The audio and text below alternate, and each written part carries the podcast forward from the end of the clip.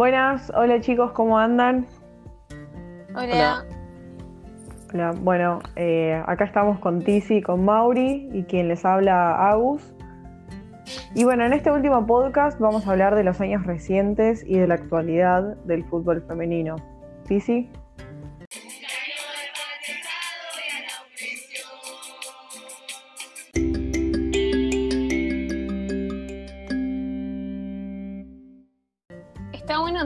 Que después del Mundial de Francia en 2019, el fútbol femenino en Argentina pu- pudo tener cifras clave en repercusión, rating y difusión. Pero bueno, ahora vamos a repasar los momentos más importantes del fútbol femenino. Sí, eh, en 2017, cuando asume el actual presidente de la AFA, Chiqui Tapia, eh, empiezan, a, empiezan a haber más movidas y uno de los problemas es que, como dijo una vez en un tuit una jugadora de la Guay Urquiza, te daban algo malo o en malas condiciones y como antes no tenías nada, te dicen que te conformes. Bueno, paradójicamente, el Chiqui, el Chiqui Tapia era quien dijo querer ser el presidente de la igualdad de género en el fútbol argentino. Sí, sí, totalmente. Eh, bueno, ya hablando, hablando cronológicamente, en la Copa América de Chile 2018 fue un punto de inflexión en la historia moderna del fútbol femenino en Argentina. Las jugadoras del seleccionado posaron para la foto haciendo el gesto del topollillo, que es eh, con las manos atrás de las orejas, con el fin de ser escuchadas, ya que a ese torneo viajaron sin viáticos, sin canchas para entrenar, hasta tuvieron que dormir en micros debido a que no tenían paga ni la hostelería.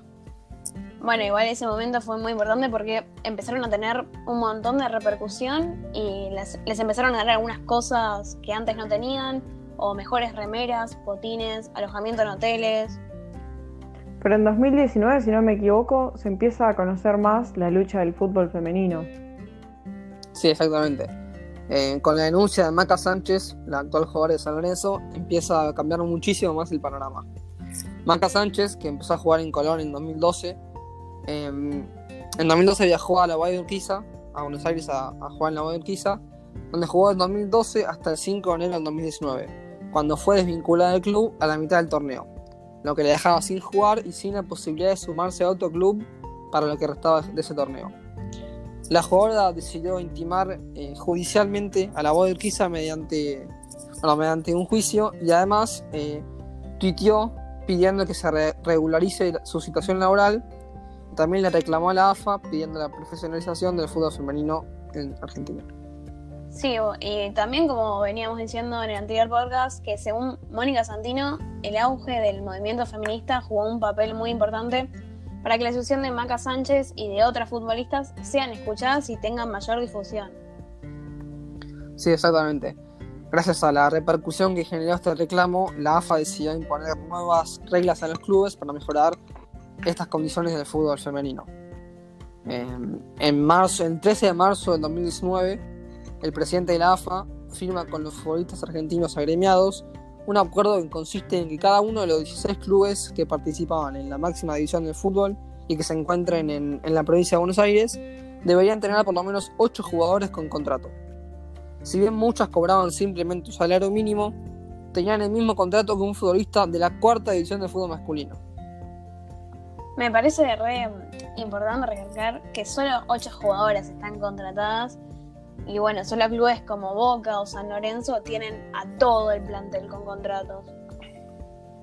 Y si bien la mayoría de las jugadoras celebra este salario, saben que no es el suficiente para poder dedicarse exclusivamente a jugar el fútbol. Muchas de ellas toman trabajos en paralelo a los entrenamientos para poder llegar bien económicamente a fin de mes.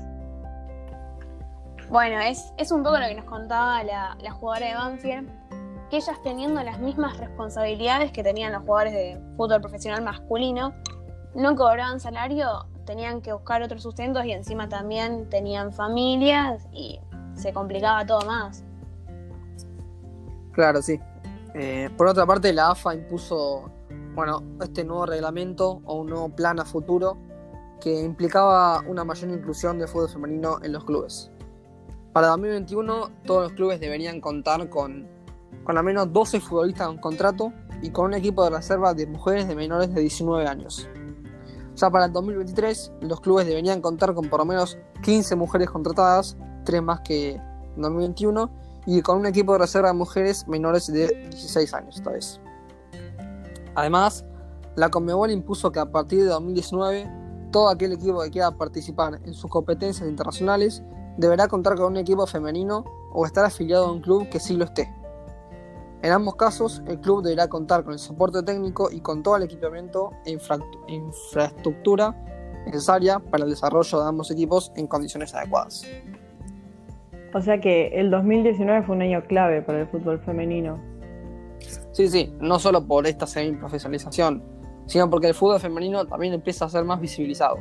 Por ejemplo, después del Mundial de Francia, que tuvo una repercusión tremenda, porque si bien la selección argentina ya había participado en los Mundiales de 2003 y 2007, luego hasta 2019 no, había ingresado al Mundial. Y se dice que tuvo una, participación muy memorable porque rompieron varios récords, entre ellos eh, la mayor cantidad de puntos conseguidos, dos, que antes era cero, y la mayor cantidad de goles eh, convertidos, cuatro, que antes habían sido dos. Y no podemos dejar de nombrar el Mundial del 71, donde aparecen los primeros registros del fútbol femenino y como dije en el capítulo anterior, un mundial sin médicos ni indumentaria, entre otras cosas, ¿no?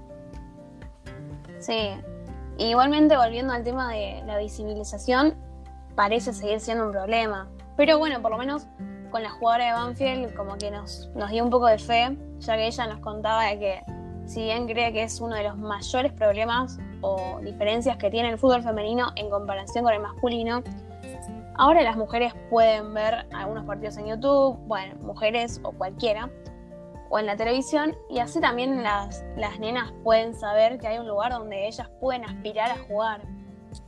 Claro, pero otro de los problemas que se encuentra en el fútbol femenino es que muy pocas jugadoras cuentan con una formación de una temprana edad.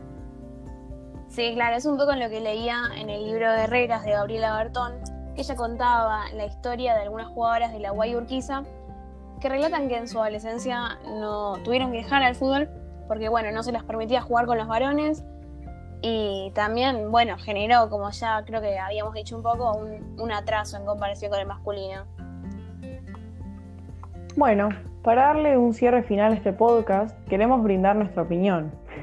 Las mujeres ahora organizadas empiezan a ser parte del crecimiento del fútbol femenino. Se podría decir que el fútbol femenino está cada día más visibilizado y cada día con mejores condiciones. Ahora, sin embargo, negamos que estas condiciones sean iguales a la de los varones. Creemos que el movimiento feminista, la participación de las mujeres en el deporte, empezó a ser más visibilizada y se empezó a tomar conciencia de muchas cosas. Pero con respecto al fútbol femenino, encontramos un ambiente todavía dominado por los hombres y por ideas machistas. Ya sea desde la diferencia salarial, la falta de materiales, la falta de categorías infantiles femeninas, em, la baja visibilidad de las mujeres deportistas en los medios la violencia machista radicada en los partidos de fútbol y hasta la sexualización de las deportistas. Sí, bueno, pero sin embargo parece, pareciera haber un poco de fe en el futuro y en la dirección que se está tomando con las medidas para, para mejorar las condiciones del fútbol femenino. Pero bueno, esto fue todo por nuestro podcast. Muchas gracias por escucharnos. Eh.